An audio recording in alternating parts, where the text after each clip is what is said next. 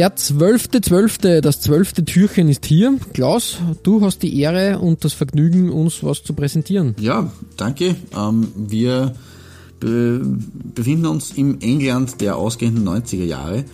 Ähm, und nachdem du gestern Dortmund gehabt hast, 91, 92, äh, bin ich jetzt schon am Ende äh, dieses Jahrzehnts, äh, in der Saison 98, 99. Und es ist das Away-Trikot eines, äh, ja, doch durchaus auch alteingesessenen Vereins, nämlich Birmingham City, äh, die ja normalerweise eher blau-weiß spielen.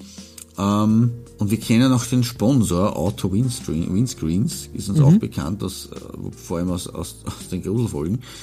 Aber hier muss ich sagen, ähm, eine sehr gelungene Sache von Le Coq Sportif, nämlich ähm, ein grau-weiß gestreiftes Trikot und das Grau ist einfach so schön. Das Coq Sportif, Le Coq Sportif äh, Logo, der gallische Hahn im Dreieck, äh, das Birmingham City Logo im, in der, im, im, im, im ovalen Airlaval sozusagen eingewickelt.